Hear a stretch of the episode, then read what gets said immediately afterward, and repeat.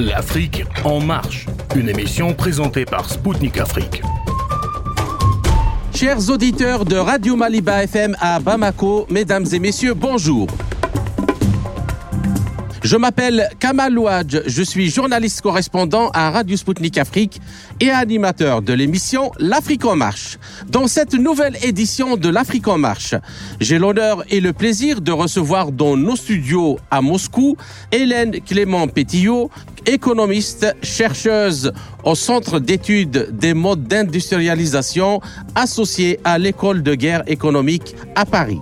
Avec elle, dans le contexte du refus du Fonds monétaire international d'accorder un prêt de 1,9 milliard de dollars à la Tunisie, qui refuse les conditions qui lui sont imposées par cette organisation, nous allons analyser le rôle de cette institution internationale devenue un instrument de gouvernance globale entre les mains des Occidentaux, notamment des États-Unis.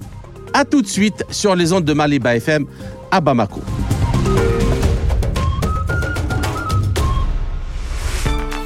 En décembre 2022, le FMI avait suspendu l'examen d'un prêt de 1,9 milliard de dollars à la Tunisie qui connaît des difficultés économiques, ce qui avait entraîné un conflit entre les deux parties.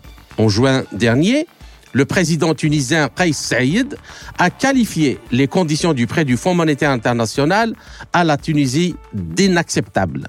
Celle-ci risque de nuire à la paix civile dans le pays, a-t-il déclaré lors d'un entretien à Paris avec Kristalina Georgieva, directrice générale du FMI en marge du sommet du nouveau pacte financier entre le Nord et le Sud.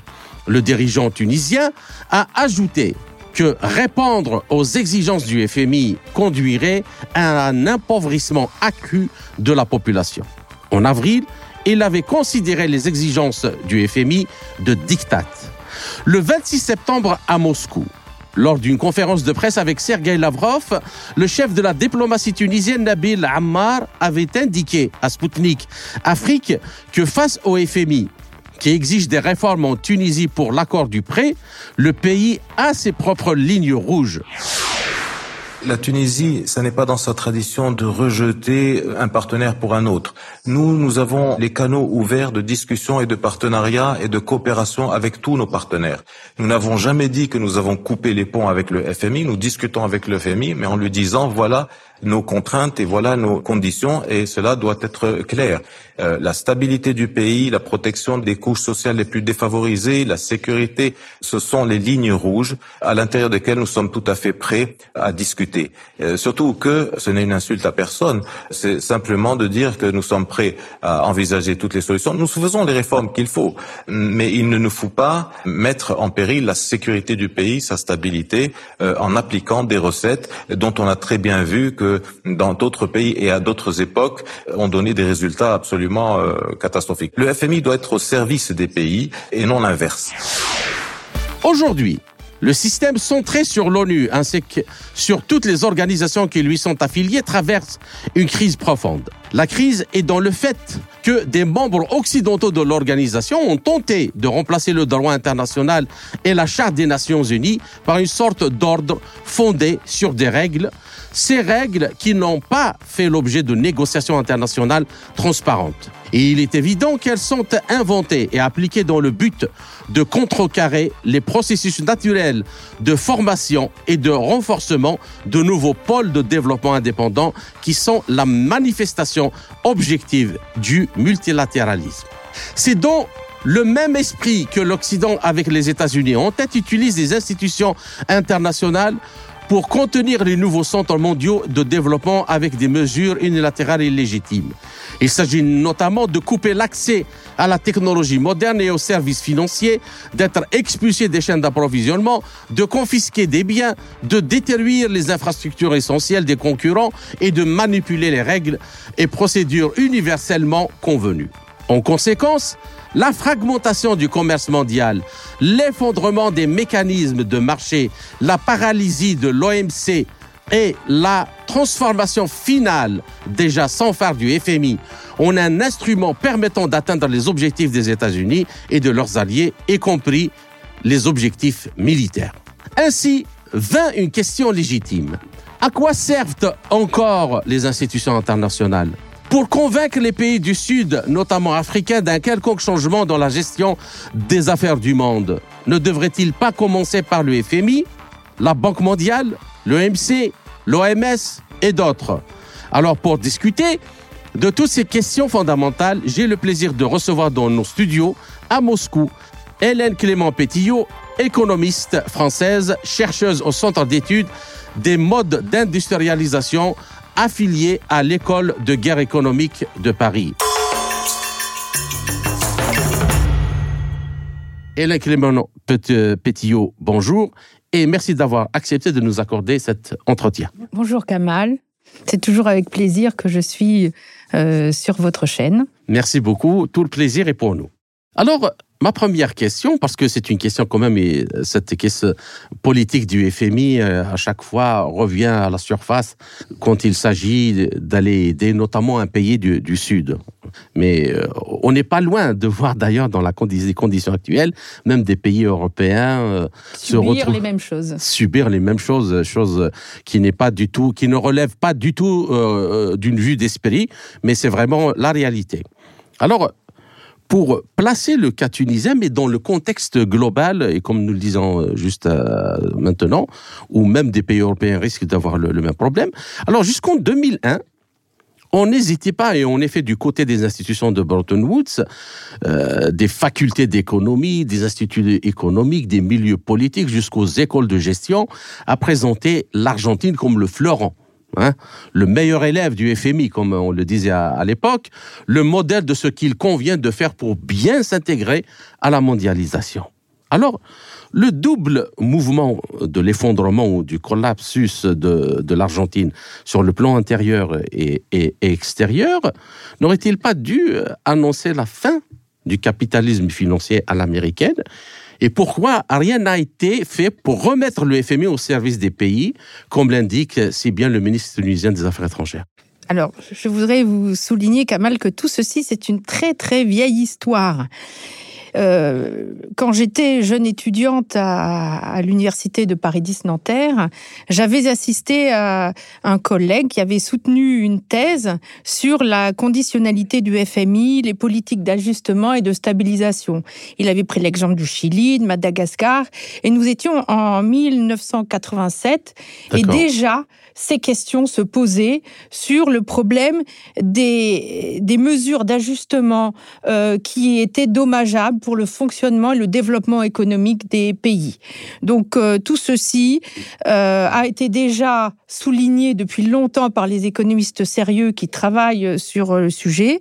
Maintenant, l'interrogation, c'est euh, pourquoi, depuis tant de temps, les choses ne commencent qu'à transparaître que maintenant?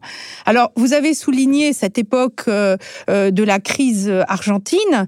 Effectivement, c'est assez symptomatique de l'aveuglement auquel on, euh, le, monde euh, et le monde occidental en particulier a, été euh, victime. en effet, l'Argentine en 2002-2003 était le bon élève du FMI et je dois dire qu'il y avait un bon élève mis en avant parce qu'il suivait les conseils et, toutes les la, mise en place des mesures d'ajustement et en particulier des mesures d'ajustement monétaire. Mmh. Euh, et puis, il y avait un mauvais élève est-ce que vous vous rappelez qui était le mauvais élève à l'époque Non, non, non, non, non, dites-nous. la Russie, bien sûr. Ah bon. Alors que la Russie, à ce moment-là, avait justement redressé son économie, repayé l'endettement du FMI, à un moment où le FMI avait même eu des difficultés euh, financières parce que la Russie qui euh, avait remboursé sa dette par anticipation. Donc, il fallait quand même condamner le mauvais élève qui euh, ne rentrait plus dans le jeu. Donc euh, malheureusement, mais c'est quand même euh, curieuse, euh, curieuse affaire là. Ce, On s'en rappelle plus, mais, oui, mais, c'est quelque chose de bien réel. J'avais écrit à l'époque un article dans la Tribune où je comparais le bon élève et le mauvais élève. C'est ça. C'est ça. je voulais vous dire que qu'est-ce que c'est que cette histoire-là de toujours les bons élèves qui faillissent après. c'est une réalité qui est, qui, qui est construite virtuellement et le réel, la crise, n'a n'est pas reçue comme étant une information euh, qui doit euh, donner à modification de la manière de penser, de la convention, qui est de tout ce qui est enseigné, comme vous l'avez dit, dans les écoles de commerce, voire même dans les universités aussi. Euh, voilà, c'est un état de fait. Les journalistes aussi sont les premiers à propager ce type d'informations. Rares sont les ouvertures. Alors, à cette époque, en 2003, j'avais eu l'occasion de publier cet article dans la tribune, mais euh, c'était quelque chose déjà. Euh, j'avais beaucoup d'espoir à l'époque que les choses puissent changer. Maintenant, mes espoirs se sont portés ailleurs, euh, mais voilà Kamal, c'est une réalité auquel il faut faire face, un aveuglement construit, une ingénierie sociale à très grande échelle. D'accord. Bien.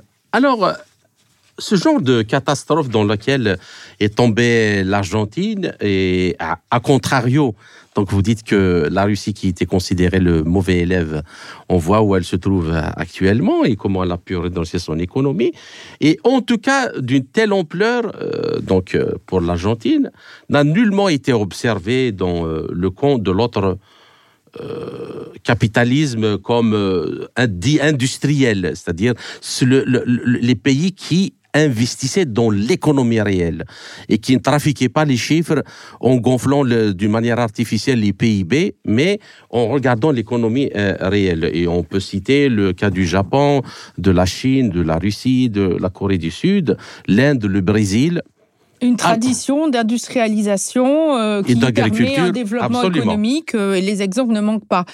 et finalement, la Russie a suivi ces exemples-là. Absolument. Donc alors, alors que le capitalisme industriel, donc euh, contrairement, contrairement aux financiers, a montré sa supériorité tout euh, au cours du processus de mondialisation vécu depuis une trentaine d'années, pourquoi le FMI ne révise-t-il jamais ses politiques qu'il impose aux pays, notamment du Sud, à l'instar des pays africains, alors qu'il a eu la preuve maintes fois euh, euh, de leur inefficacité et même de leurs résultats catastrophiques. Alors la réponse à votre question a été donnée dans un ouvrage qui a été publié en 2004 par John Perkins, euh, qui est un ancien attaché auprès de la NSA donc directement euh, lié à la CIA. C'est le livre, le livre euh, très célèbre de... Confession d'un économiste tueur à gages. Voilà. Voilà. Et donc il esprit, et, d'une certaine manière, il me semble que John Perkin est ce qu'on pourrait appeler un lanceur d'alerte, euh, c'est un pionnier et dans le domaine économique. Il avait alerté sur la compromission des économistes dans la présentation de statistiques, dans la présentation de documents, d'analyses, pour soutenir euh, des visées qui ne sont pas dans l'intérêt du pays qui était censé être étudié. D'accord. Voilà. Et donc après, il, explique en fait que cette, euh, euh, cette mise en place du discours sert en fait une corporatocratie. on l'appellerait à l'heure actuelle le deep state. Deep state. mais déjà à l'époque, il avait mis en lumière le phénomène. Mmh. Et son, son travail a été réédité. Il en a refait une, une réédition euh, à, partir de 2016. Et ce qui est intéressant à l'époque, c'est que ça avait été, la, préface avait été euh, faite par euh, Yanis Varoufakis. Si vous vous souvenez, ça avait été le ministre de l'économie les ministres de, de, l'économie et des finances de la Grèce qui avait envisagé un plan de sortie de l'euro dans le, le, quand la crise a été particulièrement tendue. Et puis après, finalement, euh, mhm. la, Commission européenne a pris le contrôle de la Grèce et on sait ce qu'il a suivi euh, dans la situation économique de la Grèce. Donc on peut pas dire qu'il n'y a pas eu de tentative de réaction. L'information, si on veut la chercher, elle existe. Vous avez aussi des journalistes comme euh, un, journaliste allemand, Udo Ulfkotter, qui avait expliqué comment la profession de journaliste était sous contrôle d'agences de renseignement américaines, qui en fait écrivaient les papiers des journalistes à leur place. Et lui, pendant un temps, il avait joué ce jeu et donc euh, il a fait, il a publié un, euh, livre en 2014, si je me souviens euh, journaliste euh, à, enfin, à acheter, quoi, à vendre. Et bon, malheureusement, en 2017, il a perdu la vie. D'accord. Voilà. Donc il y a quand même des, des confessions qu'il est dangereux de faire. D'accord. Alors, surtout quand on est journaliste. on va essayer de maintenir le cap, comme on dirait. Bien. Alors, euh, pour revenir à ce que vous venez de dire justement euh, dans cette question-là de comparer les, bons élèves des mauvais élèves du FMI, comme euh, c'est répété dans, les médias. Alors, mais il y a quand même la réalité rattrape tout le monde. On peut, peut rien faire. Alors, les pays qui s'en sortent le mieux dans le tiers monde, justement, sont les pays qui ont systématiquement tourné le dos aux prescriptions du FMI et de l'ordre néolibéral financier et monétaire. Et, depuis la protection de leur marché, euh, aux politiques de taux d'intérêt, de parité monétaire, comme de contrôle d'échange, de contrôle d'échange, de ce qu'on fait et continue de faire la Chine actuellement, et la Malaisie, et d'autres pays comme la Malaisie. Alors comment expliquez-vous l'entêtement du FMI à vouloir, contre vents et marées, imposer ses anciennes politiques alors, d'une part, je pense effectivement qu'il y a de plus en plus de pays qui se rendent compte qu'il y a des lignes rouges et qu'il faut dire stop. C'est-à-dire qu'il y a des voies alternatives pour un développement économique souverain, plus autonome, avec des négociations bilatérales euh, plus honnêtes. Euh, mais euh, la, mise en œuvre de ces stratégies impose de sacrifier des avantages, et en particulier des avantages qui étaient octroyés aux élites de ces pays, puisque d'une certaine manière, pour accepter l'endettement énorme de, des pays et donc progressivement la soumission, les mesures de conditionnalité qui amènent à la suppression euh, des programmes de santé, des programmes d'éducation, euh, parce qu'en fait, il faut je dirais peut-être vulgairement, arroser toute une chaîne d'intervenants. Euh, et donc, au final, le pays profite très peu de, des flux d'argent apportés par cet endettement euh, euh, auprès du FMI. Et d'une certaine manière, je dirais que pour la Tunisie, c'est presque une chance c'est comme pour les sanctions pour la Russie, c'est une chance pour la Russie depuis 2014 que ces sanctions. Mhm. Parce que d'abord, ça fait ouvrir les yeux à beaucoup de gens. Ensuite, euh, ça permet des substitutions à des importations, ça permet à, à resserrer l'activité du pays sur ce qui est vraiment nécessaire dans le pays, sur les capacités, à redonner confiance aux acteurs. On le voit à l'heure actuelle en Afrique, quand on a, quand si on se souvient de la du forum économique Afrique-Russie en cet été, en, je crois que c'était à Saint-Pétersbourg, c'était en juillet à Saint-Pétersbourg, en août, oui, début août. Euh, euh, vous aviez des, pays d'Afrique qui retrouvent une certaine euh, confiance en eux. Et cette confiance en eux, c'est aussi une confiance euh, dans, partagée dans l'ensemble de la population sur ce, tout, tout, ce qui est à faire sans s'exposer à de la prédation auquel a mené les, les, mesures de conditionnalité du FMI, qui sont depuis 30 ans toujours les mêmes. Comme vous le soulignez, jamais on a changé la ligne. Alors, il y a eu des tentatives quand même. Je, je, je, mhm. je, dois t'en parler. Euh, je, dois en parler parce que c'est. Euh, il y a quand même eu, euh, au moment de la crise grecque mhm. et des conséquences monétaires de la crise grecque, il y a eu un économiste euh, français qui dirigeait le Fonds monétaire international, Dominique, Strauss-Kahn, qui, qui s'était rendu compte, parce que c'est un, un, grand macroéconomiste, donc il connaissait son sujet, et il s'est quand même rendu compte que le système n'était pas soutenable à très long terme.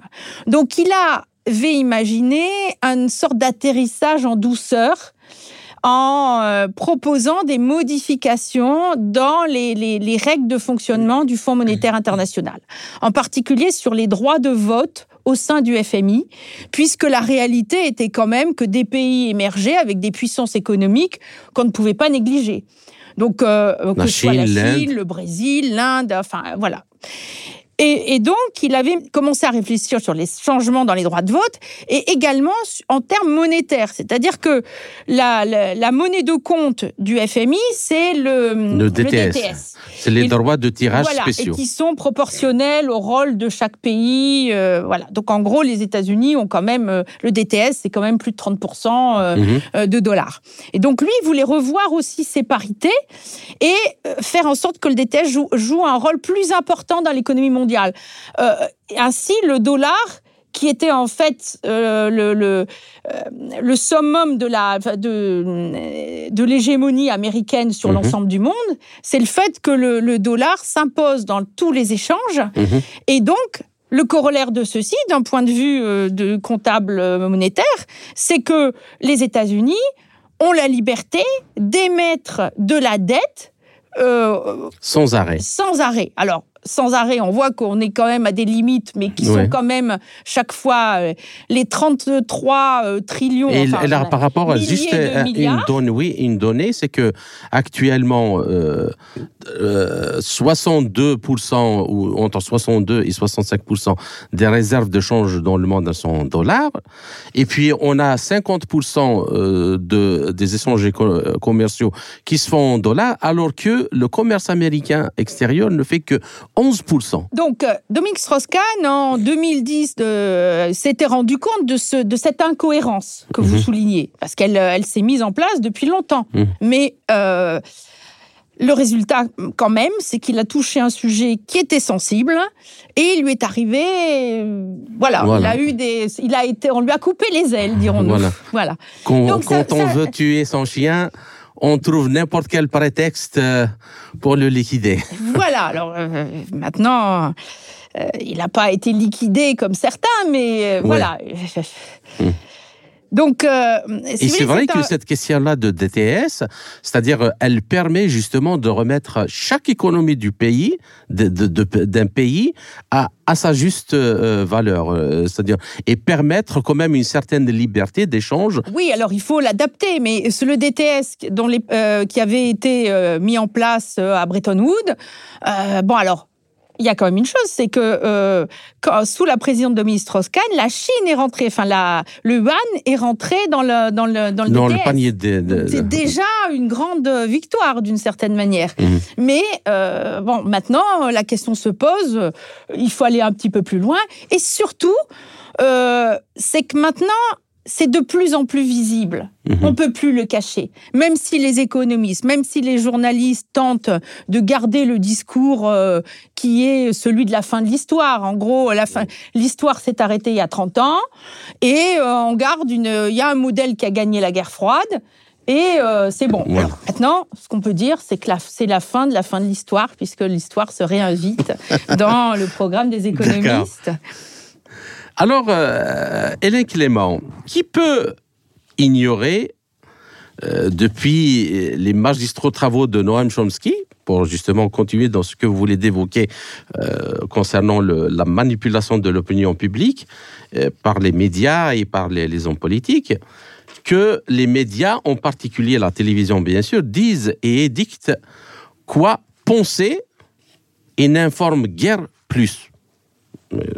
Alors, on y apprend sans vergogne que, par exemple, le marché libre a des lois qu'il faut respecter, que la Banque mondiale et l'UFMI euh, administrent un remède de cheval à, un tel pays, une cure sévère à tel autre, un traitement de choc à un troisième. Mais dans le centre, euh, dans le fond, c'est en, laissant euh, penser en arrière-plan que ces institutions-là jouent le rôle de, de médecin pas de tueur économique à, gage, comme, comme les qualifie euh, John Perkins dans son livre euh, Témoignage d'un tueur à gage économique. Alors, comment expliquez-vous le fait que ces instances sont tout simplement présentés comme de grands médecins de la planète, que leur premier souci est de créer de l'emploi, mais en même temps, euh, déficit oblige de fermer d'abord les postes d'emploi en fermant les entreprises partout et le plus que l'on peut comme euh, le dénonce le ministre tunisien euh, Alors,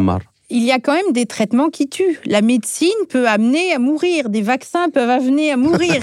Donc tout ce vocabulaire médical qui entoure les prescriptions économiques euh, il faut quand même se dire que euh, l'économie, comme la médecine, ce n'est pas une science dure. Il n'y a pas une réponse univoque. La réponse, elle est à adapter à chaque pays. À chaque histoire, à chaque moment.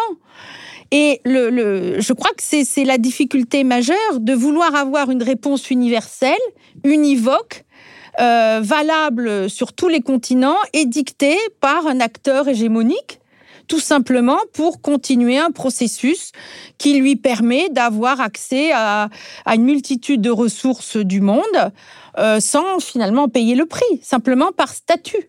Mhm. Voilà. Donc, euh, euh, vous voyez, tout ce vocabulaire médical est à prendre avec des pincettes parce que on, va essayer de jouer avec la, la mentalité des gens euh, avec leur manière d'être éduqués pour être, pour faire attention à leur santé, euh, parce qu'ils ont tous peur de la mort, ils manquent de, de spiritualité.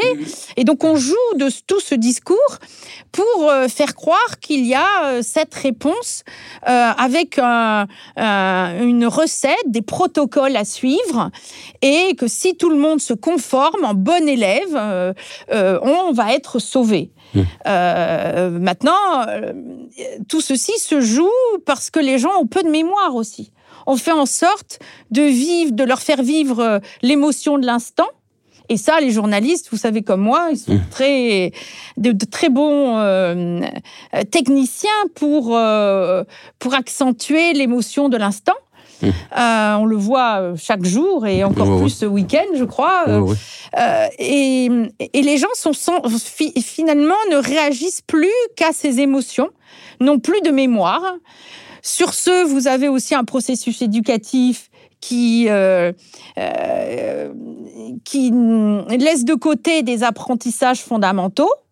on, on, ne travaille plus la mémoire, on ne travaille plus l'analyse mais euh, les, les, sentiments, la réaction de l'instant, euh, les désirs. Donc, euh, vous voyez, c'est un monde où, dans ce monde capitaliste, le désir n'a plus de limite.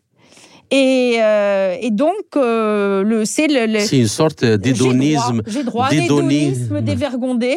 et qui aboutit à ce que les gens vont suivre une ligne parce qu'on leur promet toujours ce plaisir pour demain. D'accord.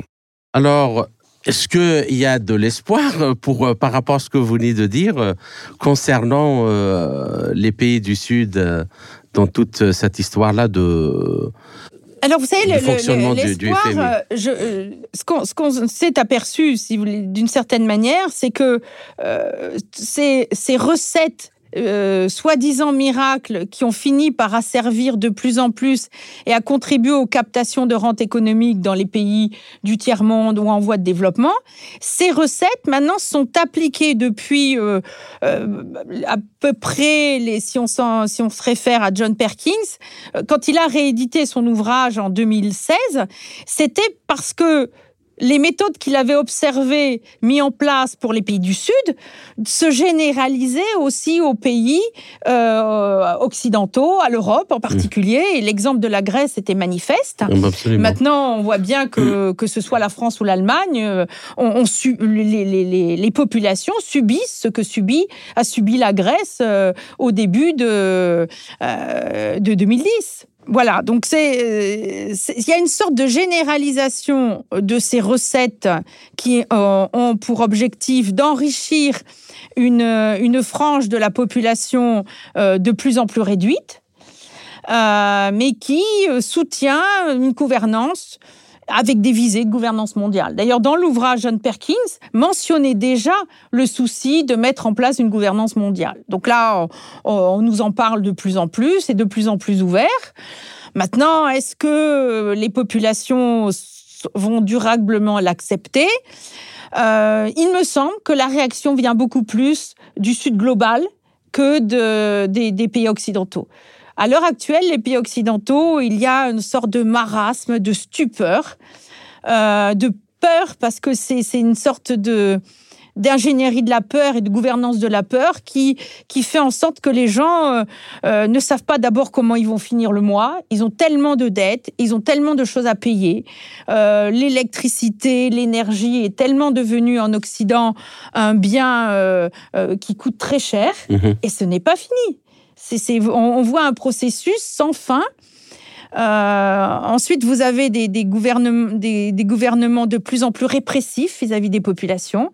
On gouverne en, avec des amendes, on les menace de toutes, toutes choses. Dès que vous faites quelque chose euh, à 53 km heure dans une agglomération, vous recevez une amende.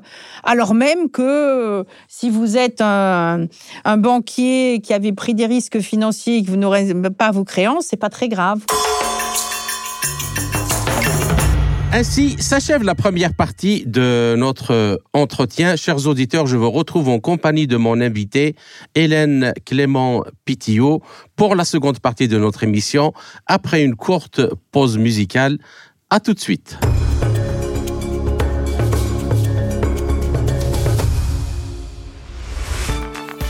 Chers auditeurs, vous êtes toujours à l'écoute de Radio Maliba FM à Bamako. Je suis Kamal Louadj, animateur de l'émission L'Afrique en marche de Radio Sputnik Afrique. Je rappelle que mon invité est aujourd'hui l'économiste française Hélène Clément Pétillot, chercheuse au Centre d'études des modes d'industrialisation affiliée à l'École de guerre économique à Paris. Hélène Clément Pétillot, je vous salue à nouveau et merci pour votre patience pour cette seconde partie de notre entretien. Alors, euh, dans son livre, euh, j'aimerais bien faire appel au témoignage de quelqu'un qui connaît le système de, très bien de l'intérieur. C'est le professeur Joseph Stiglitz, lauréat du prix Nobel d'économie, euh, très connu. Alors, dans son livre La grande désillusion, Joseph Stiglitz, qui, je rappelle, est ancien économiste en chef de la Banque mondiale et de l'administration Clinton, explique que le premier aspect de la mondialisation exige que l'ensemble des marchés et du commerce planétaire passent sans exception et sans dialogue sur la houlette des devises fortes de l'Occident, en l'occurrence le dollar en premier lieu, et après est arrivé l'euro, et les sociétés transnationales. C'est ainsi que le capitalisme financier a commencé donc à concrétiser sa mainmise planétaire appuyée, encore une fois, par les institutions de Bretton Woods, particulièrement le FMI, le département du Trésor des États-Unis, Wall Street et la Banque fédérale américaine. Alors, qu'en pensez-vous de cette, euh, de cette analyse et pourquoi, dans ce cas, le FMI exerce tant de pression sur un pays comme la Tunisie? Alors, le, la Tunisie est potentiellement une victime dans la ligne de mire euh, euh, de ce système de finances euh, mondiale. maintenant, si elle résiste en évitant de mettre le doigt ou de continuer à mettre le doigt dans l'engrenage, ce sera tout bénéfique pour elle. donc Stiglitz avait mis en, évidence ce, ce, mécanisme d'hégémonie monétaire et d'hégémonie monétaire via les institutions internationales, puisque comme on l'a dit tout à l'heure, le, dollar est central dans euh, l'octroi des prêts aux pays qui euh, sont susceptibles d'en avoir besoin. Et comme euh, si on se réfère à l'ouvrage de, John Perkins, en fait, cet endettement, euh, cette addiction à, l'endettement euh, en dollars, en fait, c'est une pathologie qui permet aux, Américains de diffuser du dollar partout et de soutenir une, un, un monde financier concentré sur le dollar et euh, son succès d'année, euh, disons l'euro, puisque d'une certaine manière, l'euro euh, ne fait pas plus que ce que faisait le Dutch Mark avant la création de l'euro. Donc, on a vu que c'est la poursuite du bras acteur de, du, du dollar en, Europe, mais le, il s'agit du même marché financier. Mhm. Donc, c'est ce marché financier qui est soutenu par une demande euh, de dollars parce qu'on a besoin du dollar dans les échanges mondiaux. Donc, il faut faire en sorte que tous les, acteurs, tous les créanciers, euh, tous les échanges puissent être libellés euh, en, monnaie euh, occidentale. à partir de ce moment-là, les États-Unis peuvent émettre de la dette euh, sans limite. Mmh. Et si on se réfère aux évolutions qui a eu lieu, donc prenons 2003, au moment où, Perkin a écrit son premier ouvrage, euh, on avait 6 euh, milliers de milliards de dettes américaines. Ensuite, en 2016, on est passé à 20. Mmh.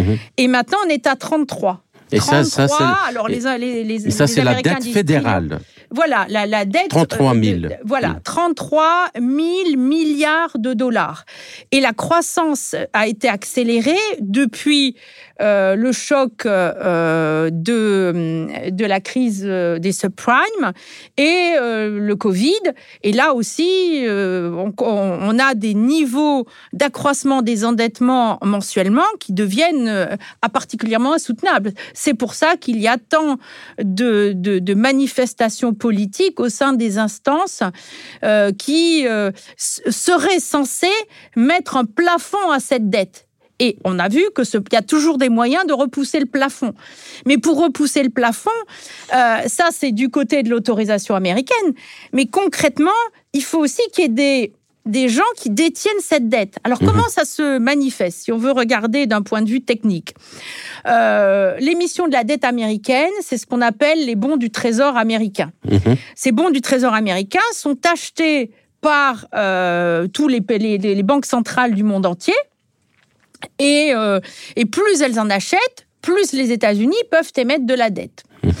Le problème actuel, c'est que avec euh, disons, le pas de trop qui a été fait par les instances euh, occidentales en, en, captant euh, la, les engagements russes à l'étranger, Là, il y a eu une sorte de révolution au sein des créanciers qui achetaient du bon du trésor en dollars, parce que tous ces créanciers se sont dit, mais si on nous empêche de pouvoir euh, les utiliser. Comme, c'est le cas de la Russie.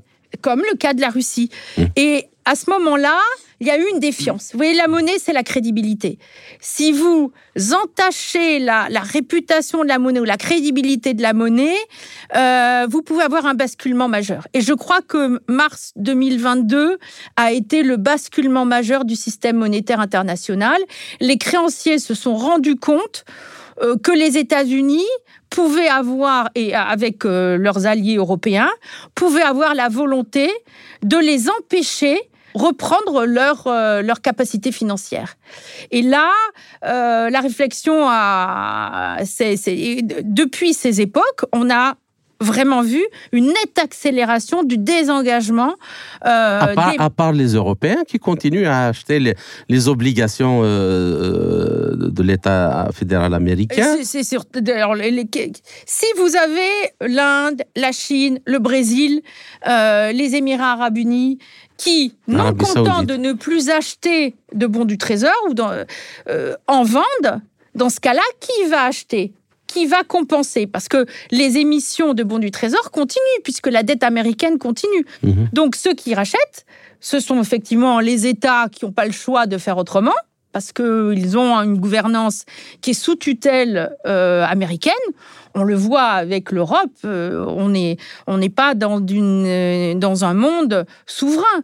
Ce sont les banques centrales, la Fed et les banques centrales occidentales qui rachètent de la dette américaine. Mais si vous voulez, vous avez les émetteurs qui se rachètent de leur propre dette. Mmh. ça, c'est de la, enfin, en termes assez vulgaires, c'est de la cavalerie. Mmh. Alors, euh, si j'ai bien compris votre analyse, donc euh, le FMI en fait était euh, une pièce dans le système et il faisait en sorte de trouver de nouvelles capacités d'émission de monnaie en dollars en, imposant des, dettes aux pays qui venaient le voir et en créant des, crises et ainsi de suite. En fait, on prête des sommes d'argent considérables à des pays en, augmentant en fait quasiment euh, leurs besoins. Mhm. Si vous voulez, c'était des experts qui, alors Perkins l'explique très bien, donc des experts qui montaient des dossiers pour euh, maximiser les besoins de financement de ces pays.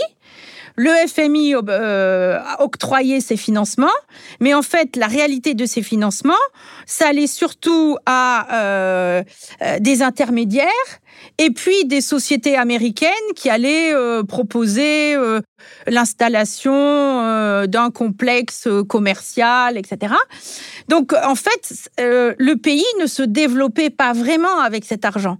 Et en même temps, cerise sur le gâteau, dirons-nous, c'était aussi un moyen d'acheter les de chacun de ces pays soumis à cet endettement. Mmh. Donc vous voyez, il y a une sorte de drogue en l'endettement du FMI.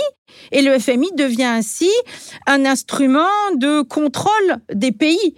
C'est-à-dire que si, euh, par exemple, un. Et de gonflement de la dette en dollars. Prenons le gouvernement du Niger, par exemple. Quand le gouvernement du, Niger était euh, moins enclin à accepter les faveurs euh, du FMI et donc et les conséquences que ça avait, par exemple, sur la vente du prix de, de, de l'uranium qu'il produisait, à ce moment-là, il y avait des changements. un coup d'État était si vite arrivé, etc. On l'a vu avec les révolutions de couleur aussi. Mhm. Le, euh, la liste est excessivement longue. Euh, si le gouvernement ne, ne, plaît pas aux instances financières, Bon, ben, vous avez euh, une recherche de plus de démocratie avec des mouvements qui sont orchestrés par des ONG. On, connaît maintenant les, les, protagonistes de tout ça, les réseaux Soros, Open Society, etc. On les a vus en œuvre. Et on sait aussi que ceci est mis en place pour des, des vraies guerres en Yougoslavie, en Ukraine. Euh, voilà, donc là, les instances, les institutions internationales sont des instruments on, jouait comme des instruments. Je dois dire que ce panorama avait été euh, compris à l'avance par un économiste euh, anglais, euh, John Maynard Keynes, mhm. et il avait tenté de, sensibiliser à, la, dans, les, réunions de Bretton Woods à ce qui risquait d'être une situation plutôt explosive au moins à, long terme. Euh, mais euh, comme Dominique Strauss-Kahn, il n'a pas été entendu.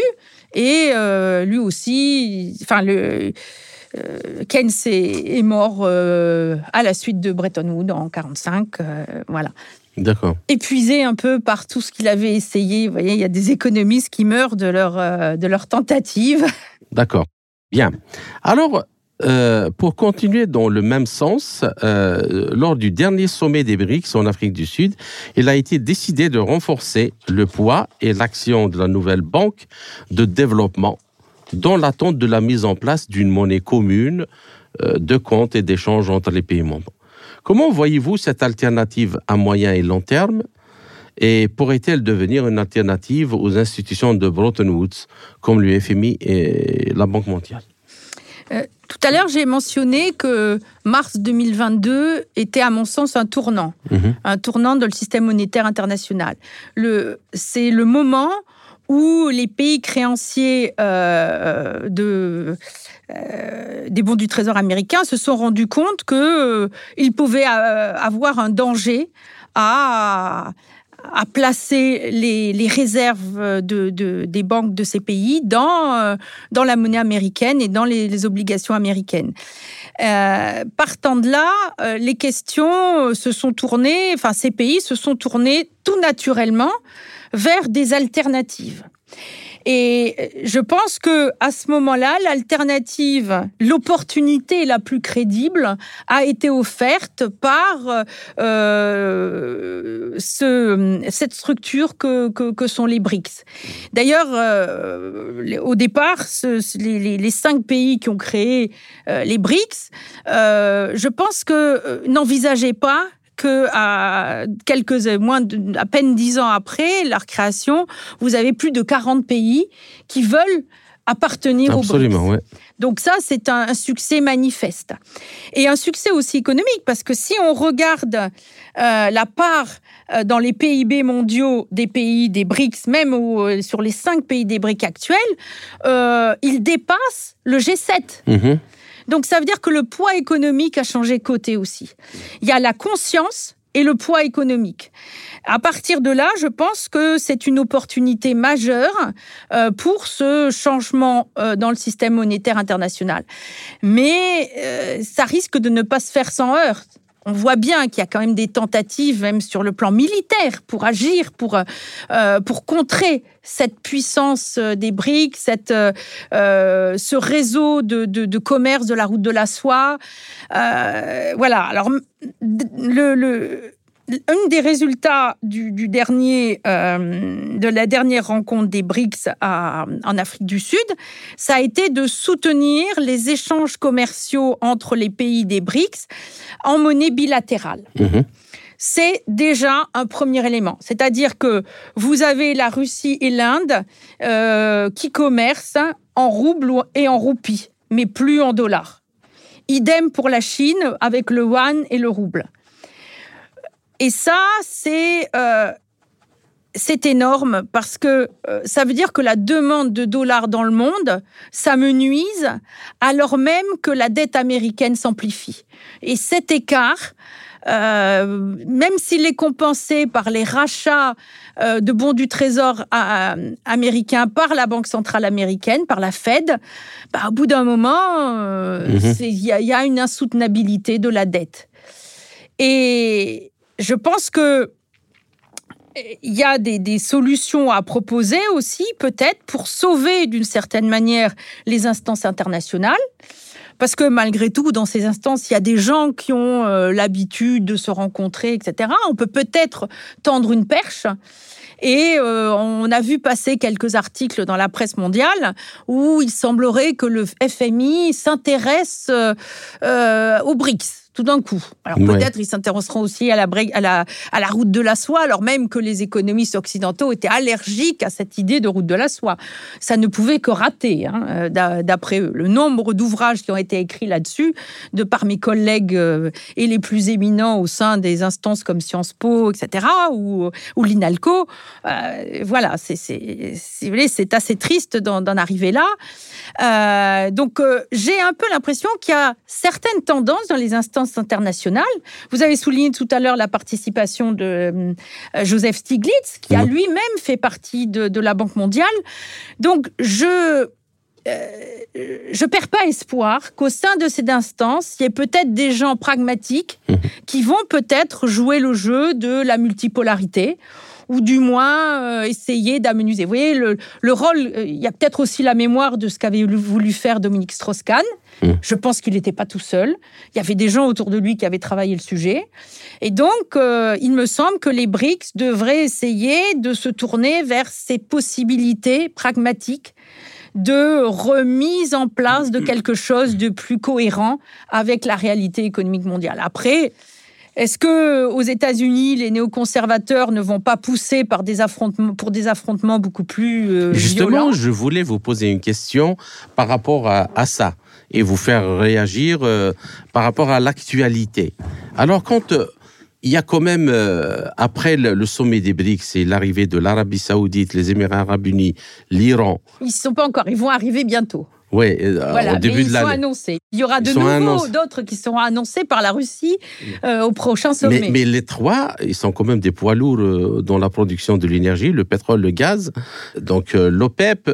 Et puis, après quelques semaines, il y a eu le, Haut-Karabakh qui allume à nouveau euh, le conflit entre l'Azerbaïdjan et l'Arménie. Et actuellement, il y a le Hamas qui attaque euh, Israël. Euh, est-ce que tout ça n'est pas, n'est pas lié quelque part sans vouloir... La première évidence, qui s'impose, c'est que la Russie n'est pas isolée et que l'économie russe ne s'est pas effondrée. Si on se rappelle les déclarations faites en Occident et en particulier euh, malheureusement dans notre pays en France sur les perspectives de détruire l'économie russe, euh, bon, c'est triste de se rendre compte qu'en un an, euh, il y a eu si peu de prise de conscience de la réalité. Donc, vous voyez, il y a un écart entre l'économie virtuelle qui est dans la tête des politiques occidentaux, en particulier européens, et cette réalité de l'économie. Alors après, je dirais que c'est bien de cacher tout ça. On va essayer de mettre tout ça sous le tapis. Parce que cette économie qui, euh, qui ne conforte, cette réalité qui ne conforte pas ce qu'on a présenté aux populations, ce que les journalistes ont dit, ben, il faut la cacher. Comment on la cache? Ben, On fait de l'émotion. Alors on fait des guerres, on fait des, euh, on alarme sur, euh, sur tout ce qui peut affecter les gens et leur faire peur. Alors, effectivement, euh, voilà, on a ce qu'on a. Euh, on réanime des foyers de tension. Peut-être du côté de la Chine bientôt, c'est la prochaine étape. Il faut que le chaos soit généré pour que cette réalité de l'économie et de l'appauvrissement des populations occidentales euh, et en particulier des classes moyennes ne soit pas la chose à laquelle les gens pensent en premier. Il faut qu'ils aient peur avant de, de se dire comment je vais faire à la fin du mois. D'accord, bien. Alors, euh, justement, euh, euh, par rapport à ce que vous venez de, dire, il y a de moins en moins de demandes par rapport au dollar, mais on peut rajouter aussi l'euro. Parce que, prenons l'exemple, par exemple, la, Russie et, l'Europe. Avant, la Russie faisait quand même la faveur euh, aux Européens d'acheter, euh, de vendre leur gaz et leur pétrole en euros. Euh, vous, l'avez si bien dit, on faisait, la Russie faisait la faveur, voilà. C'était une faveur, bien sûr. C'était une faveur, voilà. Et en plus de ça, elle investissait, la Russie investissait l'argent dans, dans les bons, dans, le, dans le, les bons euh, dans des, dans des obligations Dans des obligations publiques. d'ailleurs maintenant, qui sont bloquées. Et du coup, la Russie, c'est à quoi s'attendre maintenant? Voilà. Et, les, et, les, également, euh, euh, les économistes russes, j'espère qu'ils ont un peu réalisé. Vous voyez, celui qui avait le plus réalisé, c'est Sergei Glaziev. Il avait averti depuis bien longtemps la, la Banque centrale russe de ce danger, mais il n'avait pas été écouté. Mais même en Russie, ce, cette idéologie de la bonne santé et de la, de la confiance dans les monnaies occidentales euh, a fait long feu. voilà. Donc, euh, alors maintenant euh, euh, que la Russie ne vend plus, et n'achète plus d'obligations d'État, mais et tous les euros donc qui ont mais c'est la Banque centrale européenne qui les rachète, comme la Fed. Et par rapport à l'inflation, alors, dont ben, c'est pas maîtrisé, et ça sera pas maîtrisable de cette manière. Donc après l'inflation, ben, c'est les gens. Il suffit d'intimider les gens, leur faire peur, leur les contrôler sur le degré de chauffage qu'ils ont chez eux sur euh, quand ils sortent leur voiture, leur interdire de euh, d'ouvrir les fenêtres, euh, de voilà, leur faire payer l'eau très cher, etc. Il y a, on peut imaginer de multiples moyens de coercition. maintenant, je pense que si vous voulez penser qu'à la répression, n'est pas peut-être euh, ce qui apporte le plus. Ce qu'il nous faut regarder, c'est les, les, opportunités, et en particulier les opportunités monétaires ouvertes par ces pays du Sud qui, qui offrent euh, un, un autre moyen de faire des échanges pour se démarquer de l'hégémonie du dollar et, et, de l'euro, qui est un supplétif au dollar marginal maintenant, on le sait très bien. Euh, donc c'est ça, l'avenir, c'est à regarder ça. C'est pas, euh, c'est pas regarder les Européens qui se plaignent. Mhm. Parce que le tiers-monde, ça fait longtemps qu'ils ont subi ce genre de choses. Donc maintenant, on passe à autre chose. Et l'Afrique a bien compris, à mon sens, que maintenant, euh, l'économie mondiale se passe ailleurs que dans la sphère de l'Occident global. Et justement, vous me tendez la perche, comme on dit, pour vous poser la dernière question euh, avant de, de, clore cette euh, émission.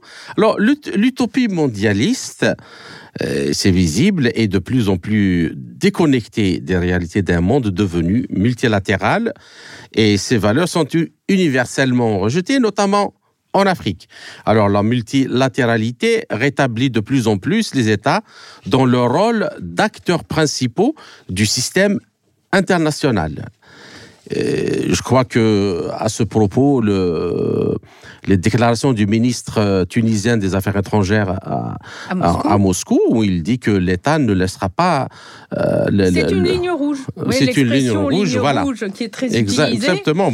Que l'État ne, ne, ne, renoncera pas à son devoir régalien de défendre les intérêts de sa population. Et en même temps, progressivement, je pense qu'il se rend compte que des alternatives existent. Il ne va pas sombrer avec l'intimidation ou même l'appât du gain d'avoir des pots de vin, etc. Il y a un autre moyen de développement possible avec ce qu'offrent les, les BRICS et le, ce qui sera bientôt une capacité de financement importante dans l'économie mondiale. Alors comment analysez-vous justement cette tendance en Afrique, notamment dans la région du Sahel, avec tout ce qui se passe actuellement? Et cette nouvelle dynamique peut-elle ouvrir de nouvelles possibilités à ces États de mettre en place des politiques de développement à marche forcée euh, de grande envergure dans lesquelles les entreprises privées pourraient trouver aussi les espaces pour leurs activités, mais dans le sens de servir l'intérêt général et le bien commun. Alors, si, vous prenez par exemple l'exemple de ce qui se passe dans le Sahel à l'heure actuelle, euh, vous avez de plus en plus de pays qui prennent une sorte de distance vis-à-vis euh, d'une hégémonie occidentale et qui était matérialisée par la présence euh, de militaires français sur, le sur leur territoire. Euh, ceci, vous le voyez en termes économiques parce que la négociation, par exemple, sur les richesses de ces pays, par exemple, prenons l'uranium au Niger, il y avait des accords avec la France pour que la France rachète à très bas prix cet uranium qui était, qui était produit au Niger. Et donc, c'était au bénéfice à la fois du développement de la filière uranium en France depuis de nombreuses années et en même temps des entreprises qui, euh, Areva en particulier, euh, qui étaient, qui exploitaient euh, euh, sur le territoire du Niger. Et donc, euh, ou qui avaient des accords sur le territoire du Niger. maintenant, on passe à des prix qui sont des prix qui, qui sont des prix plus normaux. Mhm. Euh, et donc, on a la possibilité pour ces pays de euh, réavoir des ressources pour des développements. Quand vous pensez que, alors que le, que le Niger contribuait largement à l'approvisionnement en uranium de la France, vous aviez 85% de la population du Niger qui n'avait toujours pas l'électricité. Vous comprenez le décalage. Donc, euh, bon, bah, il y a, y a la mise en place. Alors, j'imagine qu'ils vont avoir la possibilité euh, de développer avec les pays des BRICS des centrales nucléaires directement sur le territoire du Niger pour approvisionner en énergie euh, la population du Niger, mmh. avant même de fournir de l'énergie à la France à bas prix. Mmh. D'accord. Donc, et là, on, est, on reste dans des, dans des règles de marché. Vous voyez, c'est c'est pas de l'antilibéralisme euh, au sens euh, euh, primaire du terme, puisqu'il suffit d'appliquer même le marché mon, le prix mondial de l'uranium, mais qu'il n'y ait pas des accords néocoloniaux qui, qui bénéficient. Mais il y a quand même, il y a quand même moi, une chose qui, qui m'a toujours intrigué, c'est cette euh, façon-là systématique de dire que tout ce qui est public est mauvais, tout ce qui est public est mal géré, tout ce qui est public ne sert à rien et il faut l'abattre. Et puis tout ce qui est privé, ça va, tout ce qui est libéral, ça va. Et, c'est expliqué d'une façon à faire comprendre aux gens qu'il y a une espèce de loi euh, universelle comme ça, comme les lois physiques qui font que ça, euh, ça, ça, ah ça, c'est l'idée d'un modèle économique qui avait gagné la guerre froide. Et donc, euh, tous les systèmes centralisés sur l'État devaient être à bannir. Mais vous avez aussi des, des, des, systèmes, en particulier en France, où vous avez une forte intervention de l'État, mais qui est au service de grandes entreprises privées. Donc, euh, dans ce cas-là, euh, l'État, même s'il capte une grande partie des ressources euh, produites par la population, c'est à des fins asymétriques et ça, ça ne permet pas un, développement du pays. Et, la, réalité, c'est que ça contribue à une désindustrialisation massive du, pays. Et cet exemple peut être décliné sur bon nombre d'autres pays européens. Et alors la Tunisie, ils ont tout à fait raison de camper sur leurs décisions et leur position vis-à-vis des politiques du FMI. À mon avis, le, le, prêt du FMI et du poison est un vaccin épouvantable, euh, euh, mortifère, et donc ils ont raison d'essayer de trouver des alternatives et peut-être à revoir leurs euh, leurs calculs et les, les, experts qui ont fait les, les documents, revisiter un petit peu tout ça. Voilà. Chers auditeurs, notre entretien arrive à sa fin. Hélène Clément Pétillot, euh, je vous remercie pour cette euh, intervention riche et passionnante. J'espère vous retrouver dans les quelques semaines à venir dans un autre entretien pour traiter d'un autre sujet. Merci encore une fois et à très bientôt. Merci Kamal, avec plaisir. Tout le plaisir est pour moi et pour euh, nos auditeurs. C'était l'économiste française Hélène Clément Pétillot, chercheuse au Centre d'études des modes d'industrialisation affiliée à l'École de guerre économique à Paris. Ainsi s'achève cette édition de notre émission L'Afrique en marche, proposée par Radio Sputnik Afrique en partenariat avec Radio Maliba FM à Bamako. Je suis Kamal Louadj. Merci de nous avoir suivis, tout en espérant avoir été à la hauteur de vos attentes. Chers amis, je vous retrouverai très bientôt pour une autre émission. D'ici là, portez-vous bien. L'Afrique en marche. Une émission présentée par Spoutnik Afrique.